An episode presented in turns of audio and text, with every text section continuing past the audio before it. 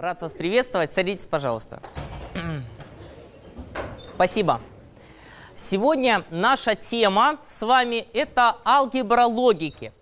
А, в принципе, это математика, а не программирование, но она, тем не менее, это, это раздел математики традиционно и в школе, и в вузах часто включается в информатику. Отдельно логика проходилась в Советском Союзе, был такой опыт, были учебники, логика. Вот, а, но сейчас как предмет ее практически нигде не проходят. Мало мест, где изучают формальную логику высказываний.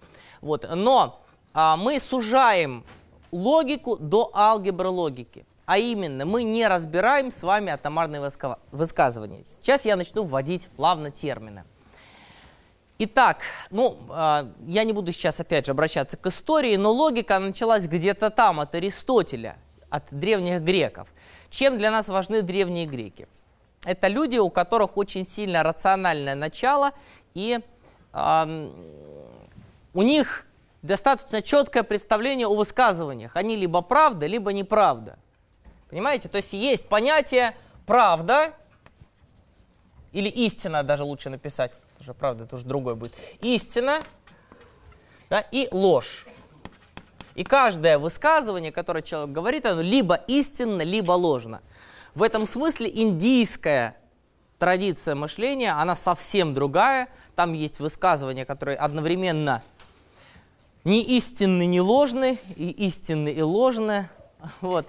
Но вот мы с вами следуем древнегреческом, древнегреческой логике, в которой любое высказывание либо истинно, либо ложно. Сами высказывания бывают записаны, я обозначу буквой А, на различных языках. Я вот так в кавычках обозначу, ну, например, 2 плюс 2 равно 4. Человек, который не знает арабских цифр, не знает того, что мы вот так пишем равно, кстати, значок равно появился не так уж давно, по крайней мере, вот такой. Раньше просто писали equal, да, равно, вот был по-другому его обозначали. Но вот сейчас традиционно вы умеете понимать, вы знаете арабские цифры, вы понимаете, что тут написано. Как вы считаете, высказывание истинно? Так, отлично. А вот такое высказывание. 1 плюс 1 равно 1. Высказывание истинно? Ложно. Не в этой вселенной, да, говорите? Ну или не в этой математике. Вопрос, на каком языке мы читаем высказывание, тоже очень важен. А, некая понятийная система или аксиоматическая система, на которой высказывание записывается. Причем, более того, есть высказывания, которые являются, ну, они очень часто э, рассматриваются вне какой бы то ни было системы или людьми, которые мыслят по-разному. Ну, например, такое высказывание, как «Бог есть». Я сейчас не буду рассуждать и вести религиозные диспуты, но в аксиоматической системе человека верующего это утверждение истинно. Да, в аксиоматической, если только рациональную сейчас часть брать, да, не, не будем ни во что вдаваться. Если брать э, атеистическую логическую систему, да, аксиоматическую, то, соответственно, это утверждение аксиоматически ложно. Да, и, соответственно, э, возможно ли вообще диспут между этими системами, это еще отдельный вопрос. То есть, да, вот различная математика, как и различные философские системы, они сталкиваются ну, с некоторой проблемой. Соответственно, вопрос вот в чем, что алгебра логики, в ней намного больше алгебры, чем того, что под логикой подразумевали древние. Сейчас мы на языке логики тут выстроим единственную истинную концепцию мироздания. Но, между прочим, это дожило, вот эта единственная истинная концепция мироздания дожила до начала 20 века и до теоремы Гёделя, на которой она благополучно и закрылась. Ну или, короче говоря, абсолютная истина, да, она невыразима на, ну там можно это сформулировать там конкретно, ну или, скажем так, а, любая система аксиом, она либо неполна, либо противоречива. Неполна, то есть на ней можно сформулировать высказывание, которое невозможно ни доказать, ни опровергнуть. Вот. Но один из таких великих философов, который оставил наследие большое, вот такой вот томик истории философии западной, Бертран Рассел. Он был, собственно, логиком, строчил на языке алгебры логики, там переписывали всю математику, всю науку на язык алгебры логики, это не получилось. Да? Тем не менее, как и теория множества, вы, наверное, знаете, что в теории множества есть парадоксы. Кто-нибудь знает? Но есть парадокс Рассела, есть... А? А, парадокс Бродобрея я не, не скажу. Это парадокс Рассела, по-моему, как раз. Вот. А есть, ну, у Рассела несколько парадоксов есть. А есть э, этот, по поводу множества, э, множества обычных множеств, которое само должно являться то ли необычным, то ли обычным, и там возникает противоречие неразрешимое. Короче говоря, есть в математике теории, которые, если применять их слишком общо, они приводят к противоречиям. То есть ими нельзя пользоваться универсально. И алгебра логики, она заняла свое определенное место. Или, короче говоря, мы с вами сейчас не будем уходить в попытку построения единственной истинной системы. Более того, мы не будем сейчас вникать, вникать в, пытаться алгебра логики проникнуть внутрь так называемых атомарных высказываний, а это атомарные высказывания. Атомарные высказывания – Соответственно, раз есть атомарные, значит есть и составные. Есть и составные. И вот, собственно, алгебра логики работает с составными высказываниями. Какие именно? Ну, первое, это отрицание высказывания, простейшее атомарное высказывание. Оно, соответственно, истинно ровно тогда, когда высказывание ложно. И наоборот, ложно тогда, когда высказывание истинно. Да? Какая следующая есть операция? Логическая, которая может позволить со создавать составные высказывания. Это операция И. Операция И. Соответственно, она объединяет два атомарных или составных, может быть, даже высказывания. То есть уже может быть b там тоже составное внутри, внутри да? Вот. Но, э, например, из атомарных можно это сделать. Вот. Давайте пока что двинемся дальше, потому что будет некий формат, в котором мне будет удобно обсуждать, когда что истинно, когда что ложно. Это А или, А или Б. Вот. Но есть еще кое-что интересное. Есть операция импликация. Она называется словом импликация. Я вот тут ее напишу. На самом деле у каждой из этих операций есть название. Инверсия, конъюнкция, дизъюнкция. Я думаю, что эти термины могут быть вам не нужны сильно. А вот импликацию я все-таки назову импликация или следование. А здесь я нарисую, что она подразумевает. Из А, соответственно, следует Б. Ну, есть разные варианты обозначения. Вот так вот пишут или вот так вот пишут. Но обычно, поскольку мы ее часто используем при рассуждениях, там система, следовательно, какая-нибудь система, э, то при рассуждениях обычно записывают вот так, а когда нам нужно записать высказывание логическое, то как раз вот так обычно записывают. Ну и так, и так можно. И еще одна, как раз я упомянул алгебру обычную, алгебру, в которой вы как раз там систему уравнений приводили друг к другу, и вам было очень важно, что вы не просто следствие сделали, ну взяли уравнение, возвели в квадрат. Было, не знаю, x равно 2, возьмем, возведем в квадрат это дело, да? Ну, в смысле, вот и левую, и правую часть. Да, x квадрат равно 4. Эквивалентное? Нет, я получил следствие. То есть у меня э, из этого следует вот это, но это не эквивалентно тому. Что это значит? Что у меня может быть такая ситуация, когда вот это высказывание истинно, а вот это высказывание при этом ложно. Да, и я обретаю новые корни. Ну, вы знаете, да? А мы как раз работали с эквиваленции. То есть мы пытались строить эквивалентные друг другу высказывания. Эквиваленция. Она записывается как А эквивалент на Б. Но опять же, можно записывать с одинарной, можно с двойной. Есть еще одно обозначение, просто А равно Б. Ну, если я буду работать с логическими значениями истина ложь, то, соответственно, истина равно истина, ложь равно ложь, истина не равно ложь. Логично?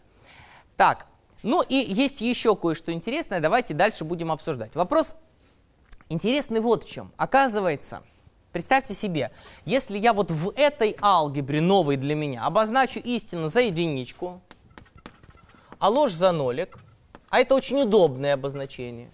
Не обязательно, но очень удобное. Оно общепринятое. В ЕГЭ по информатике так, в учебниках по информатике так. Ну и, собственно, в языках программирования тоже так. То есть они не равны на самом деле, но если мы хотим сделать, посмотреть численное значение логического значения, то оно будет, соответственно, ложь 0, единичка, истинная единичка. Так, что произойдет, что произойдет дальше? Вот представьте себе, если я рассмотрю некую функцию, функцию, да, от логической переменной.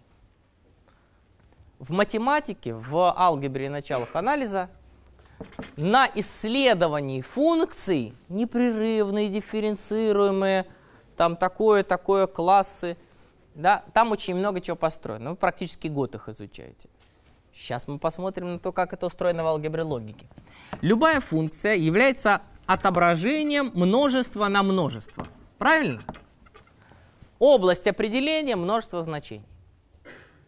Если это логическая функция одного логического переменного, то у этого x может быть какие значения? 0 и 1. Правильно? То есть у логической функции одного переменного всего два потенциальных значения в области определения. И она принимает логические значения, то есть либо 0, либо 1. Ну давайте график этой функции нарисуем сразу. Произвольный практически, да? Давайте в нуле вот 0, 1. В нуле 0, в единичке 0. Вот такая функция. Ну, я ее точечно рисую, потому что не, она не непрерывная. Просто 0, 0. Все, график функции нарисован. Ну, это какая функция получается? Которая тождественна, да, то есть f первая от x, она у нас тождественный 0. Да? Тождественный 0. Так, f2 от x, это у нас что будет? Ну, какую следующую возьмем? Ну, давайте тождественную единицу. Тождественная единица. Функция константа, которая от x не зависит. Может быть такая функция? Может быть такая функция. Да, третий вариант. Это функция, которая просто равна x. В нуле 0, в единичке единичка. Ну и самое сложное среди них, среди функций одного переменного, это функция, которая как раз не x. Согласитесь, писать русские слова внутри формул как-то неприятно, да? Хотелось бы ввести математические обозначения, как есть для импликации эквиваленции. Ну, чтобы не, не, не писать, как это там в девятом классе в ОГЭ. Понимаете? Ну, кто-то изучал это в школе. Есть в формальной алгебре логики вот такое обозначение. Не А. Унарный оператор не обозначается вот так. Мне не нравится это обозначение – мне нравится вот такое. Черта над высказыванием. Отрицание А. То же самое, что не А, то есть вот просто вариант записи. Операция И. Опять же, в формальной алгебре логики есть вот такой вот значок. Ну, если я вам напишу, как записывается или, то вы поймете, почему тоже он мне не нравится. Да, это или, это и и их очень легко перепутать и запоминать лишние операции. Мне нравится вот такое обозначение. И называется логическим умножением или называется логическим сложением. Или это логическое сложение. Ну, так его назвали. Понятно? Так вот, я, собственно, вот здесь вот запишу что? Вот эта четвертая функция, у которой единичка в нулике единичек, в единичке нолик. Да, как бы вот, вот такая. Это как раз самая сложная функция одной логической переменной, да, отрицание x. Все, мы изучили функции одного переменного. То есть их дальше изучать неинтересно. Их четыре штуки. Давайте сразу зададимся вопросом, а как нам э, сейчас быстренько прикинуть количество функций двух переменных. Давайте сделаем следующее. Я запишу следующий заголовок сразу. Таблицы истинности. Таблицы истинности. Допустим, у меня есть x, y и некая функция от x, y. Логическая. Сколько всего возможных состояний у x и y? Ну, логично, да? По комбинаторике перебираем для нуля 0, для нуля единичка, для единички 0, для единички единичка. Ну, те, кто знают двоичную систему счисления, скажут, что Тимофей Федорович двухбитовые числа перебрал от нуля до тройки. Ну, про них будет еще отдельно речь у нас, про систему счисления, следующая лекция. Итак, соответственно, вопрос, сколько функций разных я могу впихнуть вот в эту таблицу. Кстати, еще раз, вернемся к заданию функции. Табличное задание функции вещественного переменного, да и натурального тоже, невозможно, потому что область определения бесконечна. Как только область определения бесконечна, мы не можем для каждой точки таблично просто задать, чему равна функция, правда? Поэтому табличные функции – являются неким приближением реальной функции, нужно интерполировать. Кто-нибудь слышал про таблицы Брадиса? А в руках держали когда-нибудь? Вот у нас не было в школе... А, ну такую я не видел. У нас в школе были методички такие потоньше. Но не было у нас логарифмических калькуляторов. Вот. Нам выдавали каждому таблицы Брадиса, а после уроков собирали. Ну вот а в данном случае область определения у нас для функции двух переменных, она содержит сколько? Ну, 0, 0, 0, 1, 1, 0, 1, 1, да, то есть 4 точки. Ну и нам просто в каждой точке нужно задать, чему будет равна функция, нолику или единичке. То есть у меня тут два варианта выбора функции, да? Два варианта тут выбора 0, 2 тут, 2 тут, 2 тут. По правилу умножения комбинаторики я получаю, соответственно, 2 в четвертой.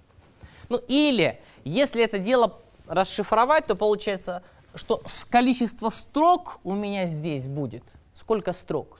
2 в квадрате.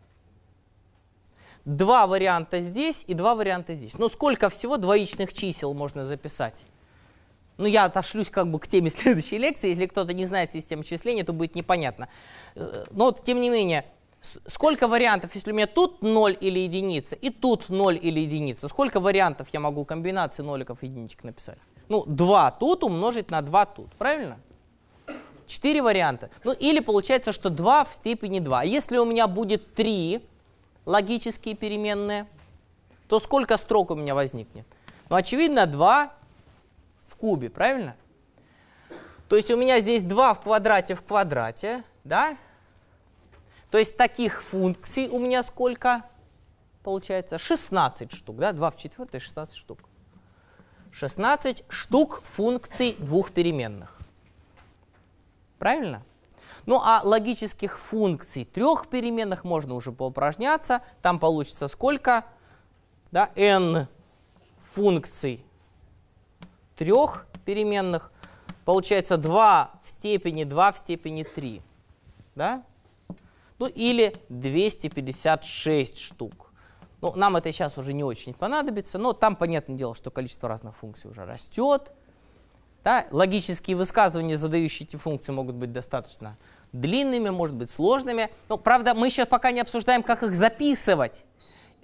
У нас есть кое-какие операции, да, мы вот кое-какие условно-примитивные назвали.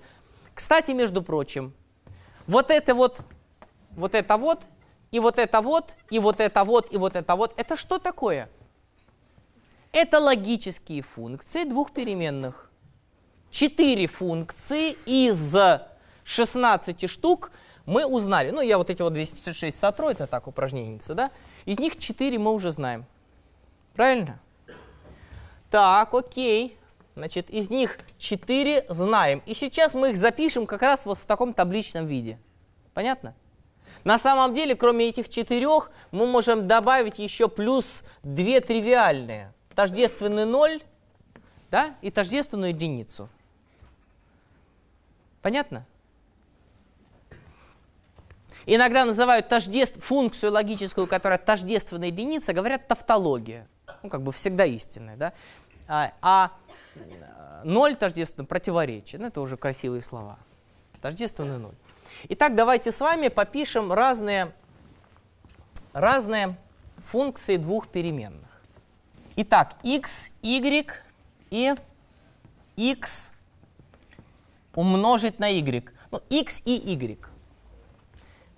Собственно, то, что оно называется умножением, сразу подсказывает, как тут надо записывать. 0 умножить на 0, 0 умножить на, 0 умножить на 1, 0, 1 умножить на 0, 0, и только 1 умножить на 1 это 1. Ну, например, Да? Василиса прекрасная, умная, и Василиса прекрасная, красивая. То есть она для того, чтобы это высказывание было истинным, очень важно, чтобы оба высказывания были истинными. Правильно? Ну, если там, не знаю, Баба Яга умная, истинная, Баба Яга и Баба Яга красивая. Вторая часть высказывания, она обнулила первую истинную. Понятно? Так, второе. Я вот так продолжу, чтобы мне не переписывать вот это. Вот я продолжу вот здесь писать значение, соответственно, x или y. x или y. Итак, поехали.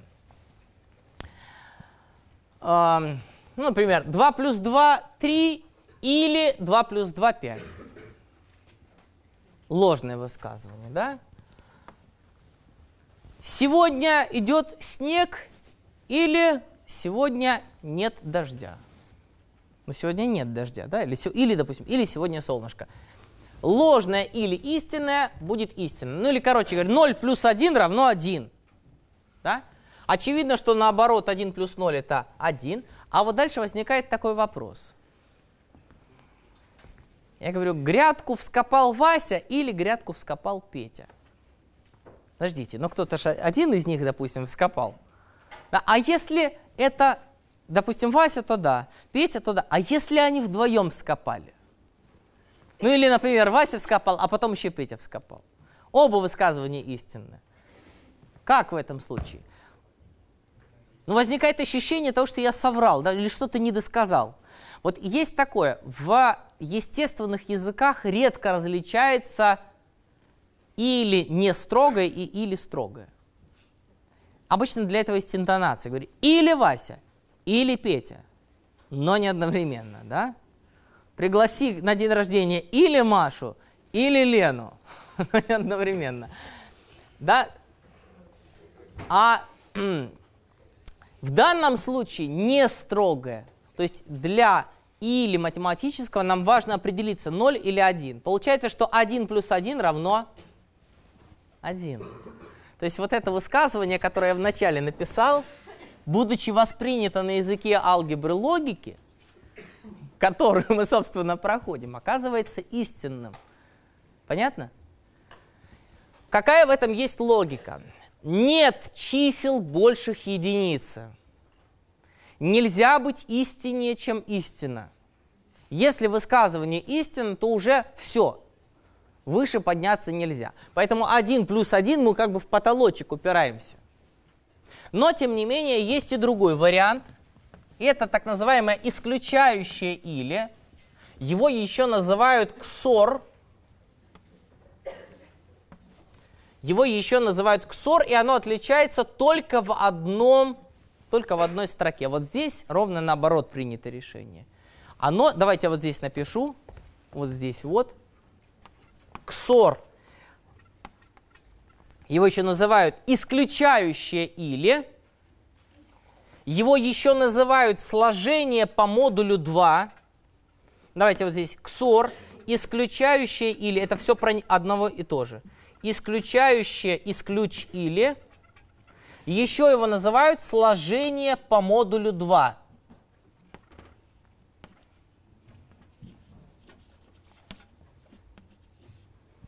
по модулю 2. Ну, это относится вот к этим кольцам вычетов по модулю 2. Да? Там как раз получается 1 плюс 1 равно 1 в кольцах вычетов. То есть, поэтому это очень адекватно математике. Итак, ну вот так обозначается плюсик в кружочке. Теперь давайте с импликацией. Значит, x следовательно y. Смотрите, я приведу такой пример, чтобы вы почувствовали, что это означает. Возьмем какое-нибудь высказывание, а давайте с простых вещей. Из истины следует истина. Ну, например, 2 плюс 2 равно 4, да? следовательно, 4 плюс 4 равно 8. Ну, я умножил на 2 левую и правую часть. Мои рассуждения, ну, сейчас не важно, как я это сделал, да, но это истина, это истинное. Моя импликация, то есть мое следование истинно – когда вот здесь мы будем писать нолики и единички, это не говорит ни о посылке, а, левая часть импликации называется, ну как делимая делитель, да? Вот здесь Посылка, вывод. Вот как у деления, делимое. Делитель, посылка. Почему посылка? Предпосылка, то есть исходное начало рассуждений. Предпосылка рассуждений, вывод рассуждений.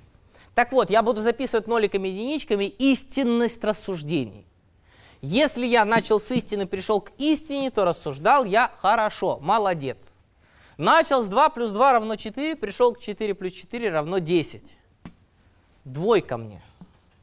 Нолик. Да? А если я начал с 2 плюс 2 равно 5 и рассуждал 4 плюс 4 равно 10?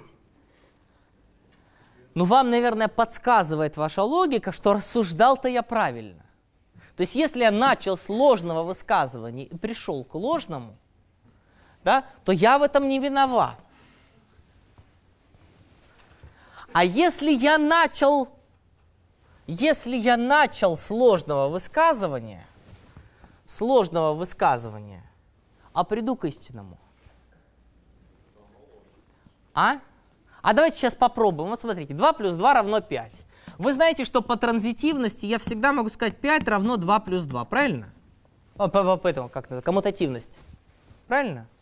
Равенство, оно же в обе стороны равно. Но я сейчас не буду делать длинных рассуждений, там, прибавлять, вычитать и так далее. Я сейчас скажу так. Ну, смотрите, здесь левая А равно Б, а Б равно С. Вот тут как раз транзитивность называется. Это, да? Если А равно Б, то Б равно С. Я получаю из вот этого вот такую тавтологию. 2 плюс 2 равно 2 плюс 2.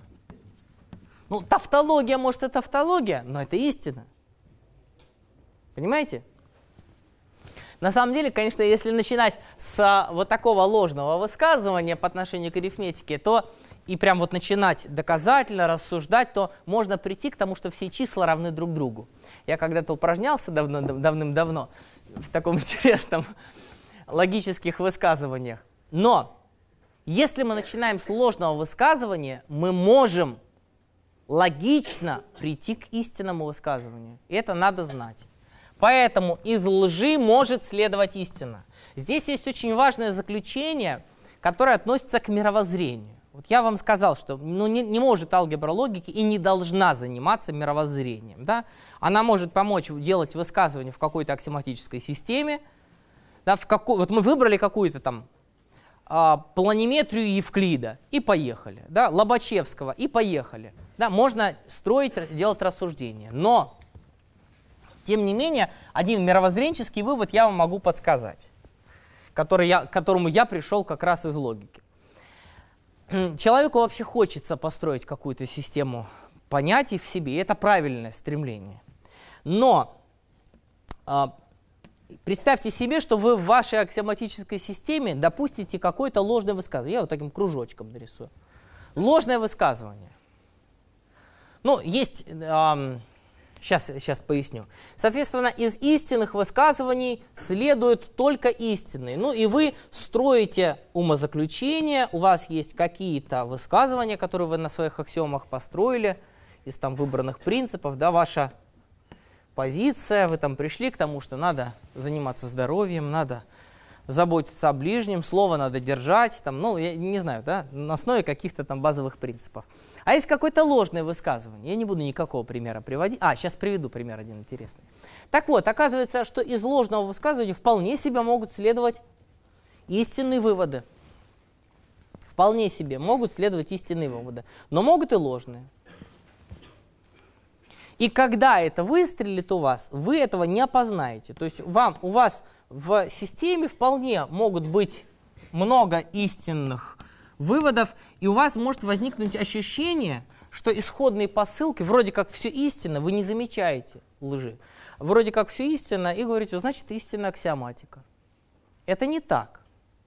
Это не так. Лобачевский очень долго копал и искал противоречия, пока не дошел. Но я вам такой жизненный пример приведу. Представьте себе, ну, одна из самых убойных сект религиозных, секта Рона Хаббарда.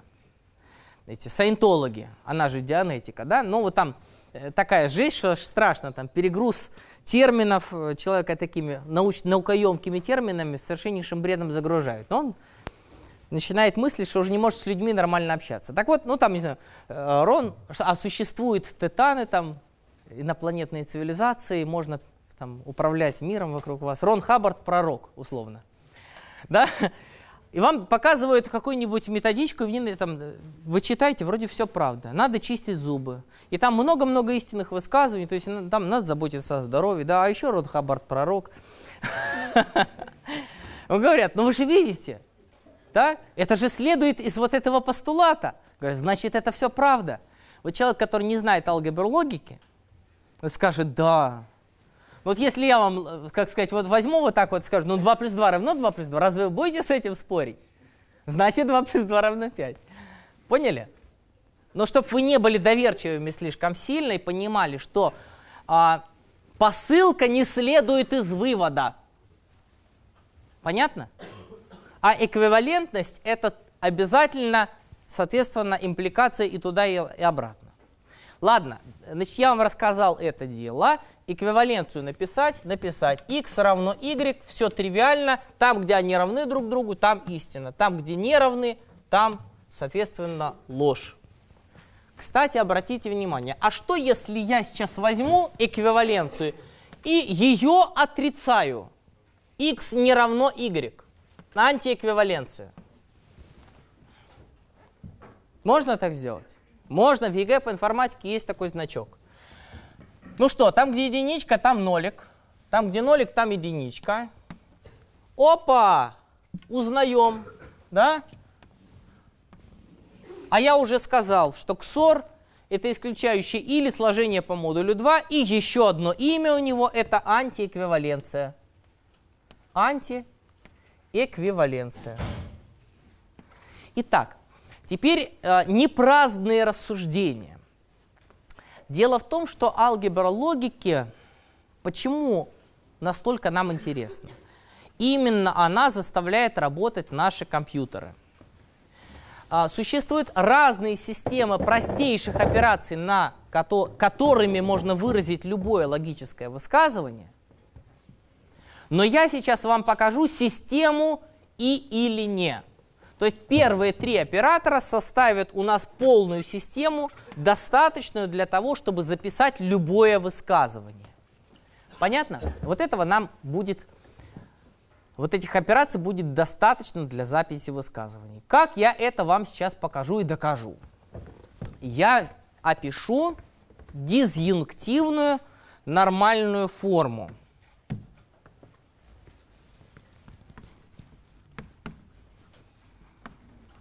Дизъюнктивная, дизъюнктивная нормальная форма.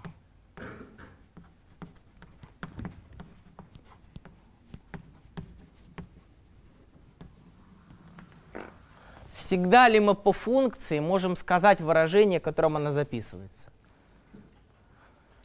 Ну, в обычной алгебре далеко не всегда. Ну, дифференцируемые, бесконечно дифференцируемые функции в ряд Тейлора раскладываются. Это, конечно, хорошо. Вот. Ну, какой-то формулу, да, можно ряд Лагранжа попробовать выписать, но там не, невозможно. Функций бесконечно много. Вот. А здесь есть, есть две дизъюнктивная нормальная форма, конъюнктивная нормальная форма. Это две традиционные формы записи любой логической функции. Давайте какой-нибудь конкретный пример, так будет живее и понятнее. Допустим, функция трех переменных. У нее будет всего лишь 8 строчек, с ней мы нормально успеем все обработать. 0, 0, 0, 0, 0, 1, 0, 1, 0, 0, 1, 1, 1, 0, 0, 1, 0, 1, 1, 1, 0 и 1, 1, 1. Других состояний переменных быть не может. Давайте придумаем какую-нибудь функцию. Я давайте не буду писать сейчас x, y, z. Понятно, что от x, y, z это функция, да? А давайте сочинять. Вот давайте. Нолик или единичка? А? Единичка. Вы? Нолик или единичка? Нолик, хорошо. Вы что скажете? Нолик или единичка? Ну давайте быстрее, ребят. Нолик, отлично. Отлично. Так, дальше. Еще, одна. А давайте от, под, по две единицы одного человека не принимаю. Кто еще скажет? Давайте. А? Нолик, хорошо. Нолик. Так. Единица. Ну, давайте. И последнее. Кто-нибудь с этого? Нолик, вот девушка говорит. Ну, я, э, поверьте, не я выбрал этот нолик. Э, это не принципиально сейчас. Но я вам скажу, что в случае, если единиц меньше, чем ноликов, дизъюнктивная нормальная форма подойдет лучше. Собственно, меня будут интересовать вот эти как раз три единицы. Ничего страшного, если бы их было четыре. Что я сейчас сконструирую? Я сейчас сделаю три простейших логических функции, каждая из которых, давайте я сразу скажу, что я сделаю. Да? Я создам три логические функции f1 плюс f2 плюс f3, каждая из которых истинно ровно в одной строке. f1 будет истинно вот в этой строке, а во всех остальных ложно. То есть при всех остальных комбинациях x, y и z она будет ложна. Да, дальше f2 будет истинно вот в этой строке, во всех остальных ложно. Да, и f3, соответственно, вот в этой строке будет истинно, во всех остальных строчках ложно. Ну и очевидно, что 1 а, плюс 0 плюс 0 как раз даст мне единичку, правда? Логично? Да? Как раз 0 плюс 0 плюс 0 даст мне 0. Да? 0 плюс 1 плюс 0 как раз даст мне единичку. Логично? Ну, есть некоторые вещи, которые мне еще вам надо написать, собственно, законы алгебры логики, но в данном случае пока что и без них можно обойтись. Что такое два плюса подряд? Ну, это сложить, а потом еще сложить. Ну, в смысле, или, а потом еще или. Я сейчас покажу, почему я скобки могу не ставить. Но это к делу сейчас не относится. Через пару минут. Так вот, понятно, да, что тут произойдет сейчас. А теперь давайте запишем, сочиним и запишем такие функции, которые это дело как раз реализуют. То есть дело за малым стало. Вот эти вот функции придумать. А какая функция у нас, какая функция у нас истинна при одном конкретном сочетании переменных? Какая? Это произведение. То есть вот э, функцию которая бы дала мне единичку вот тут, а все остальные нолики, я бы как раз легко написал. Это x умножить на y умножить на z. Любой из них будет 0, и он занулит логическое и у всех трех высказываний. Понятно? А надо, чтобы все три были истинными. То есть x равно 2, y, там, ну, не знаю, x равно нулю, и y равно нулю, и z равно нулю. Значит, понятно, да? Так вот, как мне это сделать, чтобы оно именно вот так было? Но ответ, я могу взять их и отрицать. То есть я могу взять эту функцию и написать как отрицание x. Там же 0 стоит, и мне надо, чтобы в этой строке он стал единичкой. Да? x с отрицанием, y растут 0, значит с отрицанием, и z растут 0 тоже с отрицанием. То есть отрицание x умножить на отрицание y умножить на отрицание z получается как раз той самой функцией, которая истинно там, где x ложный, y ложный и z ложный. Вопрос есть? Понятно? Вторая функция. Я опять же смотрю внимательно на вот эту строчку и говорю, так, x мне надо отрицать, а y и z как раз не надо. Их надо ставить без отрицания. Отрицание x, отрицание x умножить на y, умножить на z. Так. И, соответственно, что у нас получается здесь? x и y отрицается, а z остается прежним. x с отрицанием умножить на y с отрицанием умножить на z без отрицания. Ой, точно, простите, пожалуйста. Все ровно наоборот. z с отрицанием, а эти без отрицания. Дальше возникает вопрос.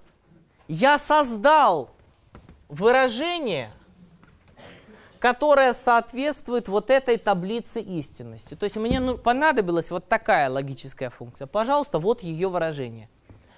А можно ли записать это выражение покороче?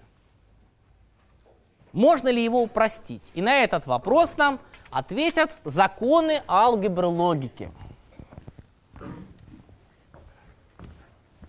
Законы алгебры логики. Первые простейшие законы – это законы взаимодействия с константами, их даже законами стыдно называть. Они напрямую следуют из таблицы истинности. Впрочем, все эти законы, опять же, в связи с ограниченностью, с ограниченностью областей определения, их можно доказывать перебором. Классно, тождество, раз, перебрал все варианты, и все, и доказал. Жаль, нет ни одной сухой тряпки. Не могу высушить доску быстро. Видно? Хорошо. Я не буду писать законы алгебр логики, просто законы. Итак, первое – это взаимодействие с константами.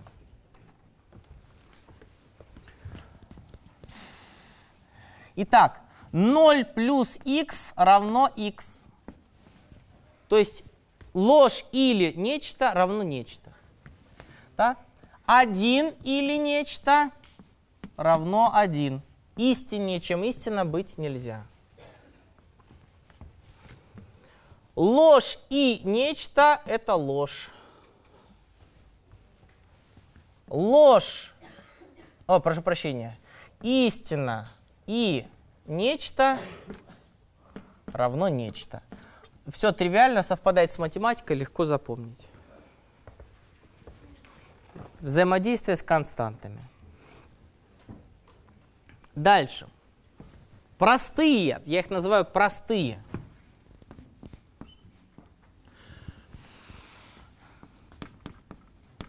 Простые. Первое. А, закон повторения.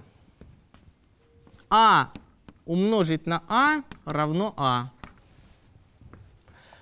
А плюс А равно А.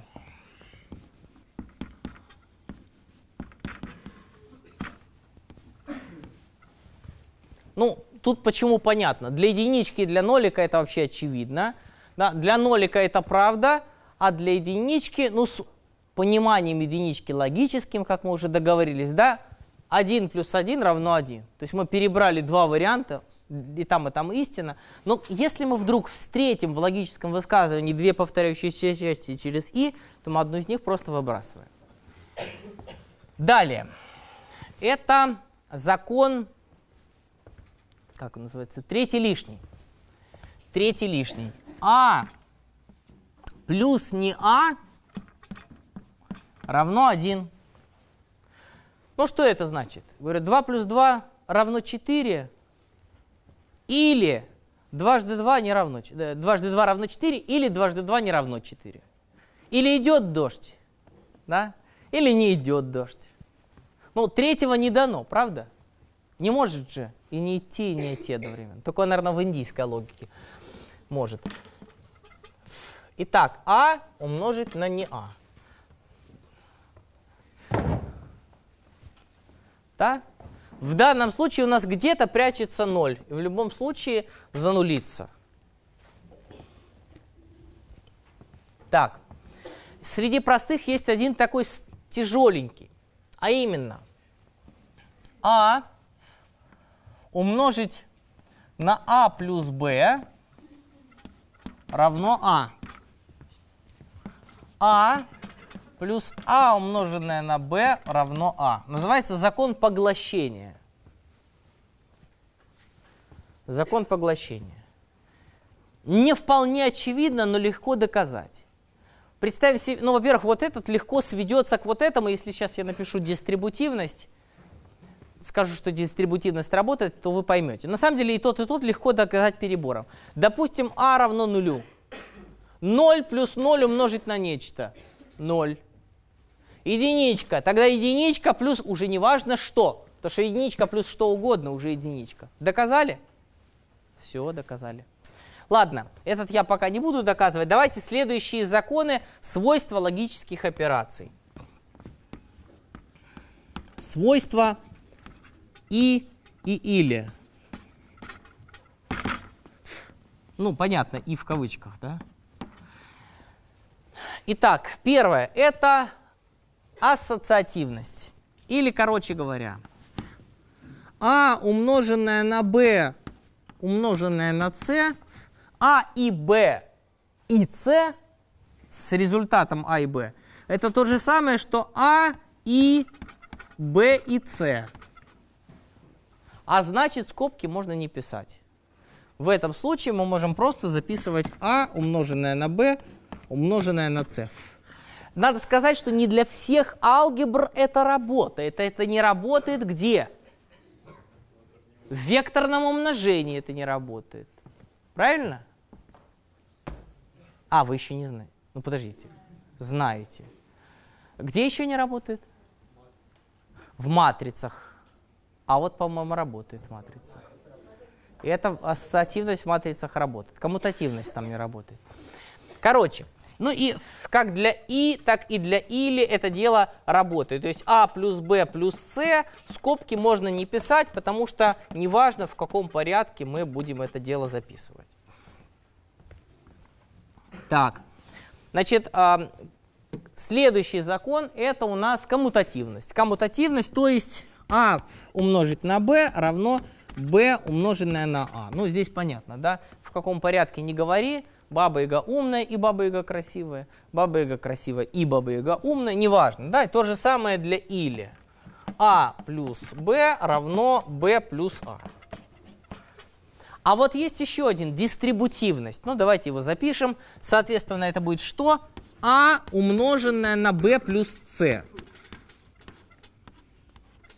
Можно ли раскрыть скобки? Ну, нам само обозначение операции подсказывает, что, наверное, можно. По крайней мере, очень хочется, да? Ответ – да, можно. То есть А и Б или С в скобках – это то же самое, что А и Б или А и С. Кстати, я это воспринимаю как должное, как само собой разумеющееся, но приоритеты операций и и или именно такие, как умножение и сложение. То есть у И более высокий приоритет, а у Или приоритет пониже. Понятно? Поэтому если я напишу вот так, то есть я напишу А плюс b умноженное на c, то я вначале должен буду и сделать между b и c, а потом сделать или с а.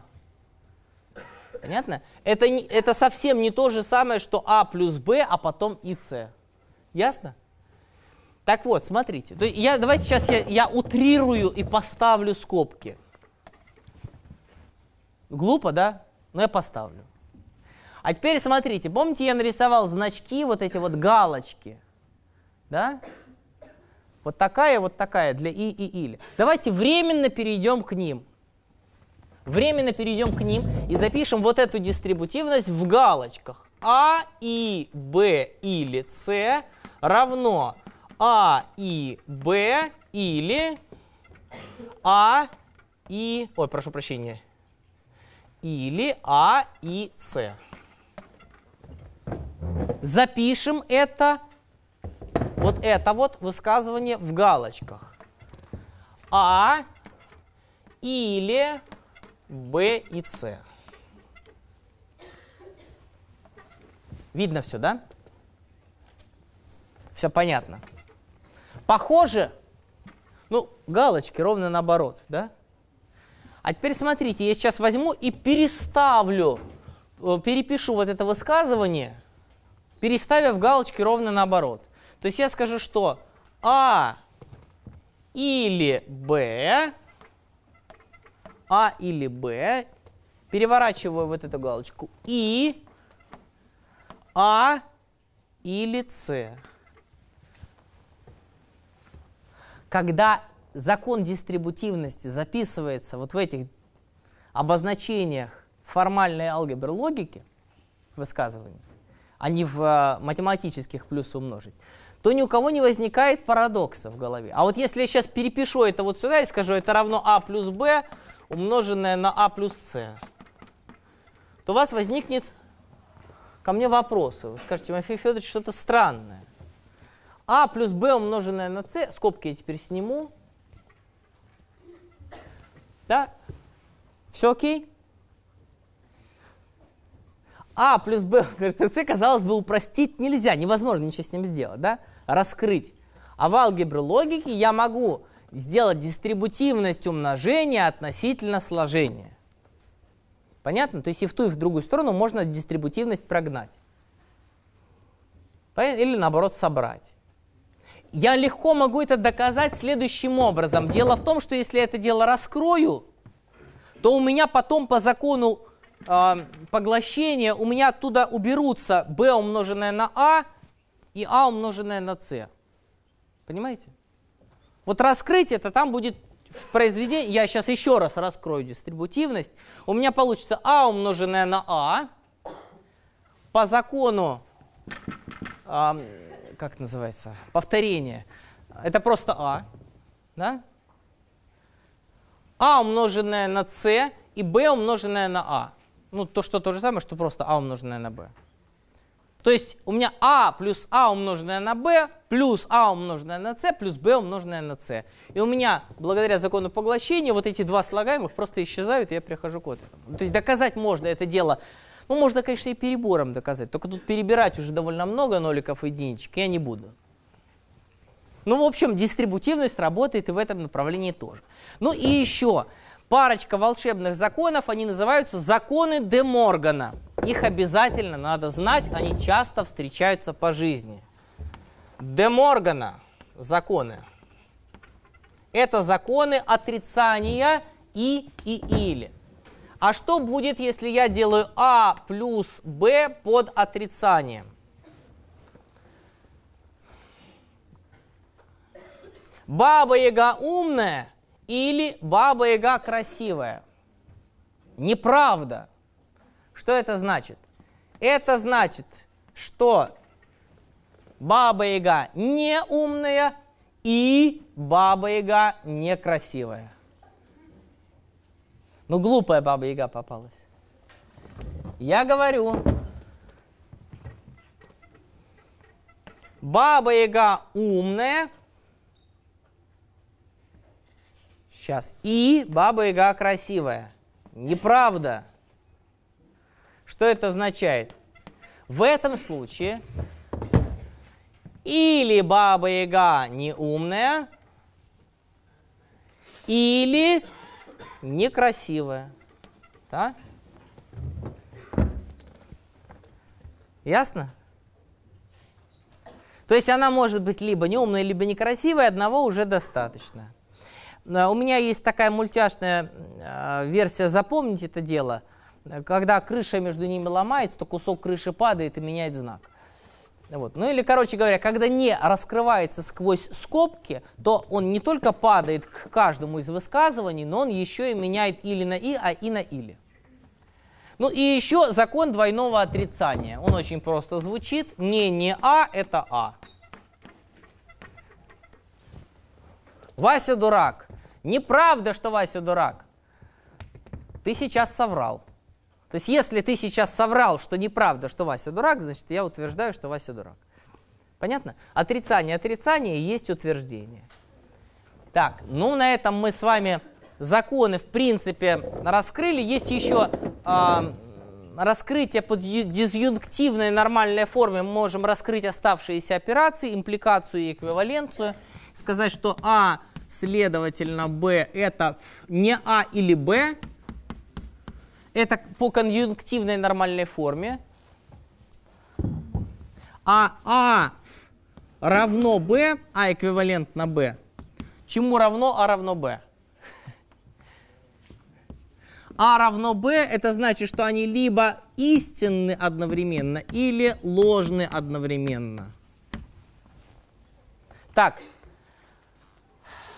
Вдох глубокий сделайте, глубокий выдох. Мы с вами погрузились в алгебру логики и из нее выныриваем. Выныриваем. Больше и глубже в этом курсе мы заходить в алгебру логики не будем, а изучаем мы ее в первую очередь потому, что, во-первых, это относится к построению компьютеров. Я не буду сейчас заниматься логическими схемами. Те, у кого Будет это там на базовой кафедре или на факультете, может, там радиолабы, там вы пройдете это дело поглубже. Но компьютер строится на логических схемах и или не, XOR, отрицание, да, вот все там работает. И любую логическую функцию можно зашить просто в, логическую, в простую логическую схему, это несложно спаять при желании. Понятно? Так, ладно. И мы с вами сейчас перейдем к конструкциям выбора, к ветвлениям и логическим функциям, логическим значениям в языке Python. Так, ну, тем не менее, я начну. Во-первых, во-первых, э, логические значения появляются в питоне очень просто. Есть две константы. А, тип называется, тип называется bool. И э, создать очень просто такую переменную. Например, я назову flag равно false. Ну, то есть у меня какая-нибудь задача стоит, я хочу определить, у меня а, среди какого-то набора чисел есть у меня какое-нибудь там конкретное число или его нету. При этом мне все равно нужно весь набор чисел считать, например, да? Вот флаг равно false. Или делится ли какой-то из чисел, да.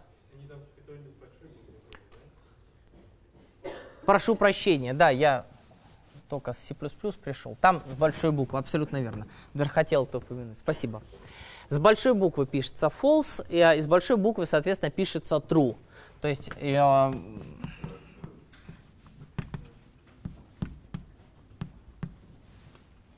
логическая ложь и логическая истина. Ну, то есть отличают от нуля единички как раз для того, чтобы тип был соответствующий. Ладно, логические операции. Логические операции очень простые. А, and or not. Они являются традиционными. Как можно поступить? Вот, допустим, я хочу сейчас а, проверить, что среди чисел есть такое число, которое ну, чему-то равно или там делится на 10, например. А, вот я беру количество чисел, n равно int input. Дальше я сейчас в цикле начинаю считывать числа. А, зачем while? For. For uh, i in range n в диапазоне n. Я в прошлый раз коротко сказал, как range выглядит. Да, у нее три параметра, но если ее задают с одним параметром, то это просто стоп. Старт равен нулю, степ единичка, это просто стоп. Соответственно, от нуля до n-1 диапазон содержит ровно n чисел. А мне достаточно просто, чтобы n раз он сейчас прогнал внутренность тела цикла. И что я буду делать? Я считываю очередного x int от input в очередной строке. А дальше смотрите, что я сделаю. Я не буду сейчас использовать логический оператор if. Я, конечно, мог бы тут написать if x процент 10 равно равно нулю. Да? Ну как, я, я, я, я напишу, только я сотру сейчас. Так что не переписывайте за мной. If x процент 10 равно равно нулю, если он нацело делится на 10, тогда флаг равно true. Да, так можно, конечно же. Но я сейчас использую как раз логические операции и запишу это дело в одну строку. Скажите мне, пожалуйста, вот это равно-равно, это что? Это оператор сравнения. Это как раз арифметико-логический оператор. Он принимает в себя два арифметических значения, сравнивает, равны ли они друг другу, и возвращает логический bool, true или false. Соответственно, что я могу сделать? Я могу сказать, что флаг равен вот этому высказыванию, но, но если раньше флаг уже стал true на предыдущей итерации, то мне нельзя потерять его значение, правда? Я скажу плюс флаг, о, плюс, прошу прощения, или флаг. Понятно? Если я слово флаг здесь переименую в слово found, нашел, то получается found равно false, то есть пока не нашел. Но я оставлю сейчас флаг. Понятно? Флаг. Как бы не нашел. А потом я говорю, нашел равно x такой, какой надо, или нашел ранее. Понятно? Или уже нашел. Ясно? Таким образом, арифметика логическое вот это вот действие может заменить мне, вычисление вот это выражение, заменить мне if. И понятность от этого не страдает на самом деле, если уметь читать алгебру логики. Давайте другая ситуация. Я хочу проверить, что все числа делятся на 10. В этом случае что я говорю? Да? Я говорю следующее. Я тоже поднимаю флаг, но теперь я говорю, изначально все числа делятся на 10. Я так буду считать. Давайте считать, что все числа, которые я буду... Ну, а сколько я чисел сейчас перебрал в потоке чисел? Ноль чисел перебрал, ни одного. Значит, все. Да? Здесь нет у нас негров. Ну, я, я просто высказывание хочу произнести. Да? Все негры, присутствующие в этой аудитории, да, знают теорию вероятностей и квантовую механику. Высказывание истина, потому что здесь нет ни одного. Понятно? Или все негры, присутствующие здесь, нобелевские лауреаты. Ну, это не ради дискриминации, а, а ради высказывания.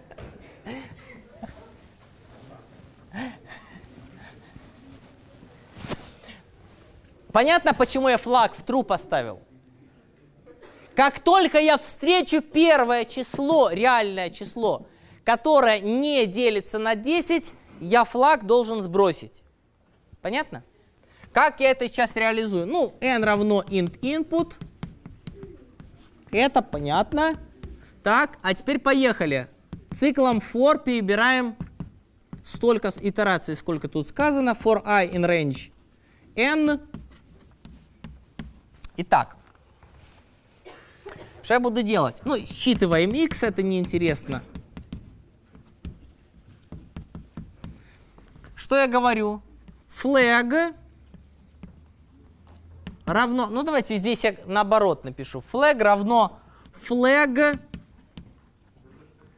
and flag и... А дальше высказывание. Кстати, вот проблема возникла. Видите, у меня доска кончилась. А на вас иногда экран кончается. А Python, он очень требователен к переносам строк. Что же делать? В этом случае предлагается использовать круглые скобки. Ну, всегда же выражение можно взять в скобки. А Python догадается, он говорит, а, скобка не закончилась, значит высказывание продолжается на следующей строке. Итак, получается flag равно flag and, и тут мы записываем то, что хотим проверять для каждого. x процент 10 равно равно нулю. Что получится? Что у меня вот эти вот высказывания, вот эти вот высказывания, логическим перемножением все перемножаются.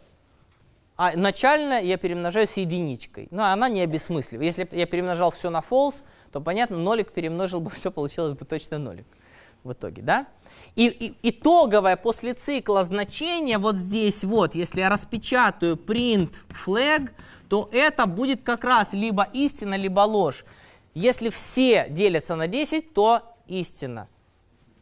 Print flag там написано, больше ничего. Если хотя бы одно не делится на 10, то ложь. Да, и то же самое здесь, вот после цикла, если распечатаю, то я увижу, что там у меня есть. Так, поехали дальше. Теперь конструкции с ифами, их эквивалентность и неэквивалентность логическим условным оператором. Итак, вложенные ифы. Вложенные и последовательные ифы. Итак, а, ну вы видите, что кое-где, кое-когда у нас логические операции могут заменить if, а if могут заменить, ну в смысле вот конструкцию, условный оператор, выполнение при условии, могут заменить а, соответствующие логические операторы. Сейчас пос посмотрим как. Ну, во-первых, мы хотим а, распечатать, хотим распечатать да, если число у нас делится на 2 или делится на 3. Да?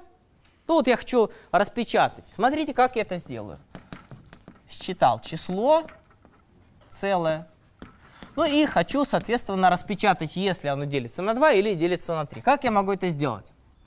Я говорю, if x процент 2 равно равно нулю, делится на 2, то тогда Print да.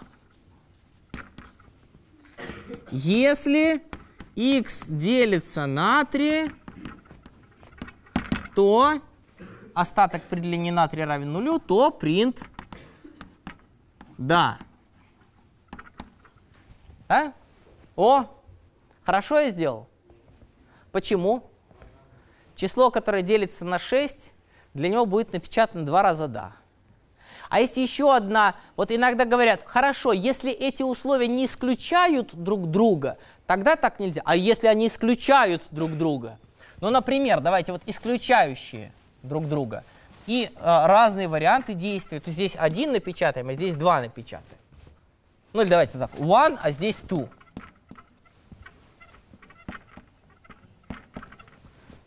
Да? Ну, давайте, если x равно равно 1, print 1. If x, x равно равно 2, print 2. Так можно? Так я смог разделить и разобрать эту ситуацию? М? Кажется, что да. Но кто ж вам сказал, что среди вот этих вот действий, которые происходят при вот этом выборе, ни одно из действий не меняет самого икса? То есть не исключена ситуация, что в процессе обработки первого вот этого вот действия у меня x меняется так, что второе высказывание тоже становится истинным, хотя не должно было одновременно с тем. Понятно?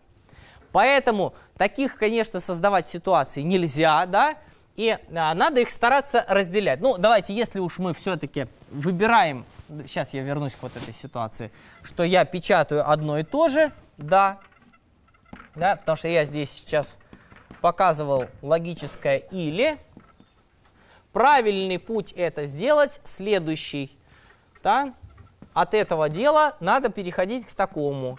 If x равно равно 1 или x равно равно 2. Паскале требовалось расставлять скобки вот тут вот. Связано это было с тем, что OR был в Паскале еще и битовым оператором. Многие не знают, что это такое, и до второго курса вам это... Ой, у кого-то до третьего, до второго года обучения это может вам и не понадобиться, что такое битовое. Это не надо сейчас. Вот. Но в питоне четко разделены битовое и не битовое, или и, и, поэтому просто без скобок, то есть он автоматически понимает, что скобки расставлять надо вот так. То есть логические операции имеют более низкий приоритет, чем операции сравнения чисел друг с другом. Но если у вас хоть какие-то сомнения возникают, расставляйте скобки. Так, понятна логика, да? И один раз пишем print. Да. Так, а, последовательные разобрали, вложенные. Но, как видите, здесь вот это вот, она вообще костылявая, эта конструкция. Ее лучше вообще не использовать. Но вот эта конструкция, она вполне возможна. Если x равно, а давайте, x делится на 2, да?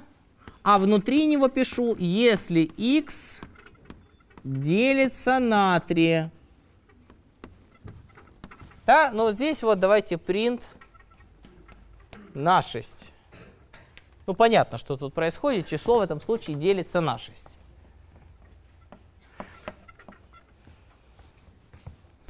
Вот эта конструкция, она эквивалентна вот такой конструкции, в которой я напишу, если x процент 2 равно равно нулю, and и x процент 3 равно равно нулю.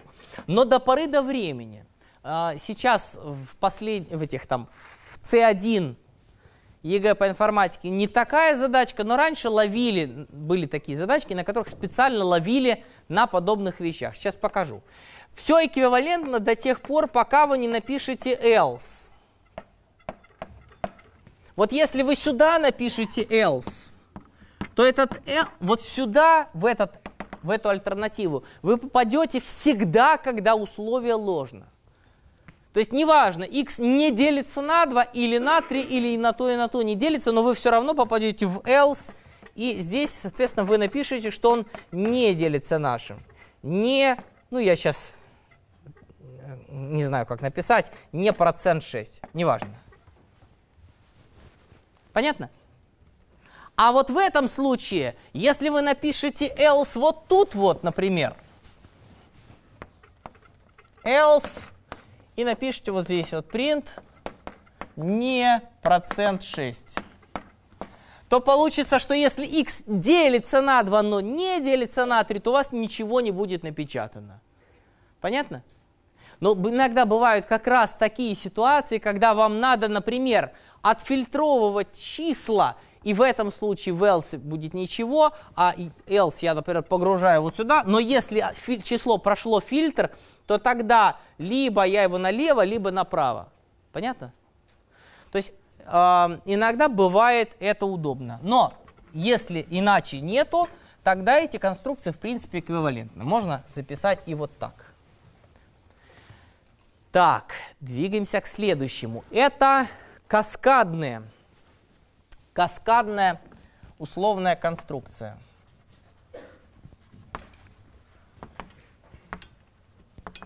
Их две основных, и надо уметь пользоваться адекватно и одной, и другой в нужный момент.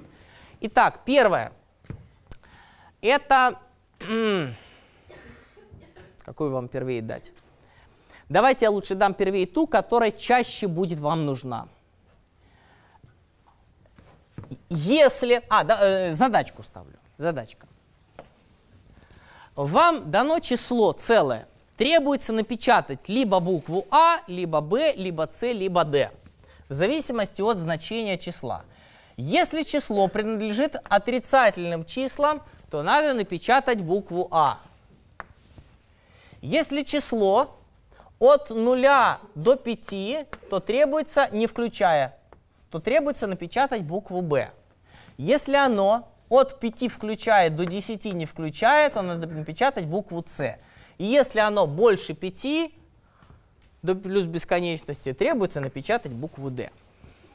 Если я нарисую э, диаграмму Эйлера из теории множеств, да, вот так вот нарисую, то получится так, что меня есть как бы вот ситуация А и все противоположные, ну все остальные, да, Среди всех остальных есть ситуация Б и все остальные. Среди них есть ситуация С и ситуация Д. Ну, я так вот, можно было на ровные сектора, я вот так сейчас это разбил. И я именно в этой последовательности сейчас, сейчас буду и отсекать. Я скажу, давайте рассмотрим вначале все, чис, все варианты числа, как, когда оно меньше нуля.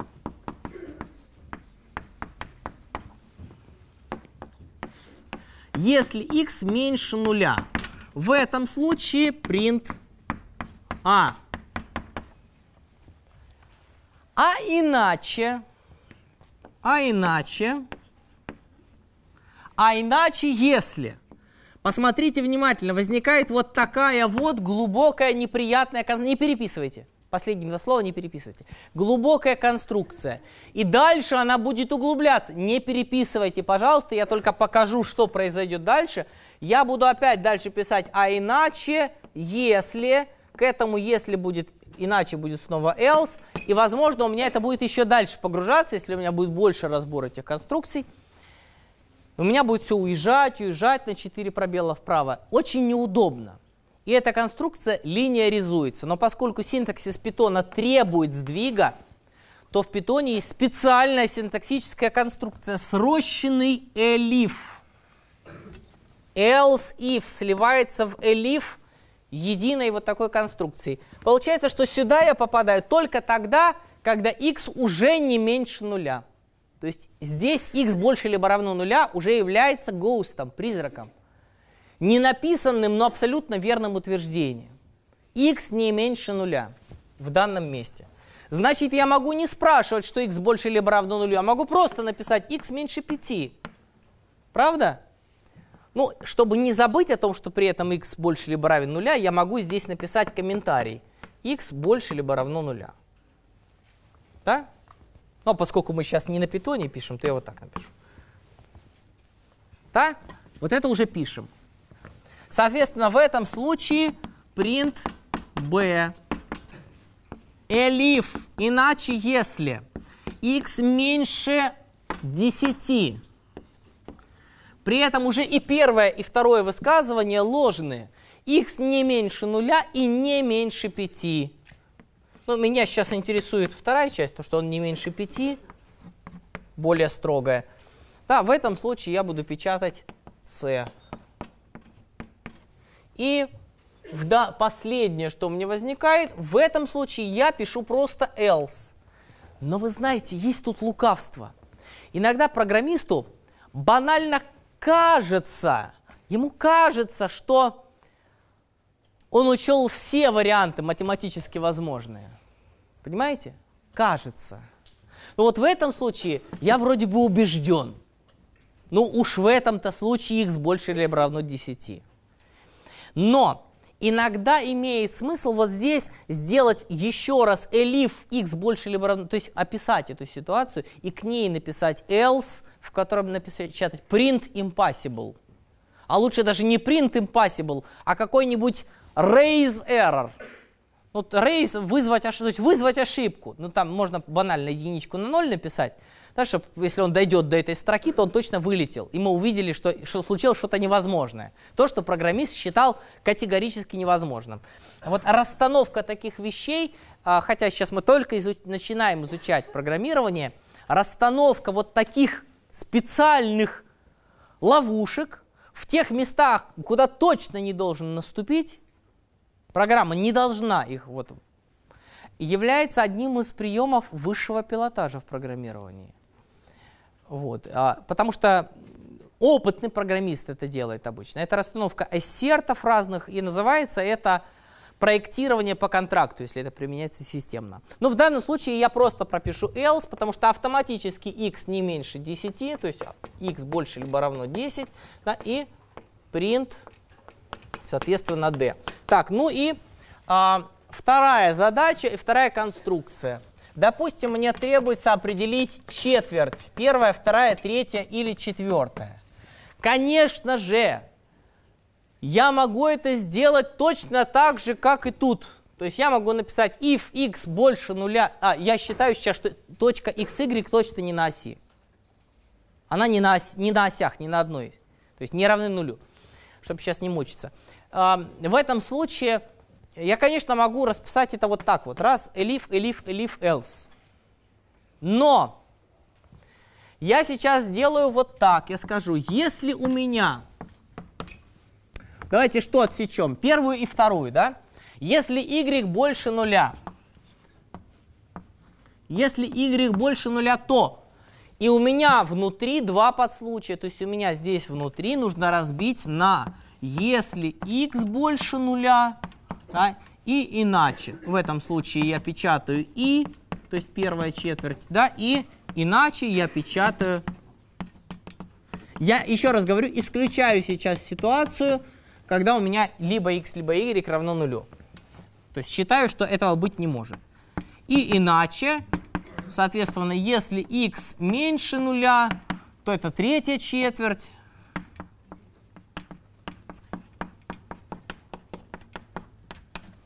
и иначе, соответственно, четвертая четверть В и. Понятно? Ой, что там? И В наоборот. И В. А? Где Y меньше нуля? Вот тут? Вот тут? После else ничего не пишется. Else автоматически выполняется, если условие проверили, если оно ложно, то мы прыгаем сюда, вместо того, чтобы прыгать сюда. В результате у меня будет выполнено, вычислено вот это, а потом в зависимости от него будет вычислено либо вот это, либо вот это, я в результате либо один из принтов только напечатаю. В итоге а, надо сказать, что вот эта конструкция бинарного разделения, напоминает такое двоичное дерево решений, она часто очень тяжело читается. Вот эта линейная намного удобнее и лучше. Если строка равна, там, s равно мама, то иначе, если s равно папа, то иначе, если s равно брат, то и так далее. Да? А иначе иди отсюда, неизвестный мне человек. Так, на этом мы с вами сегодня заканчиваем. Спасибо вам большое.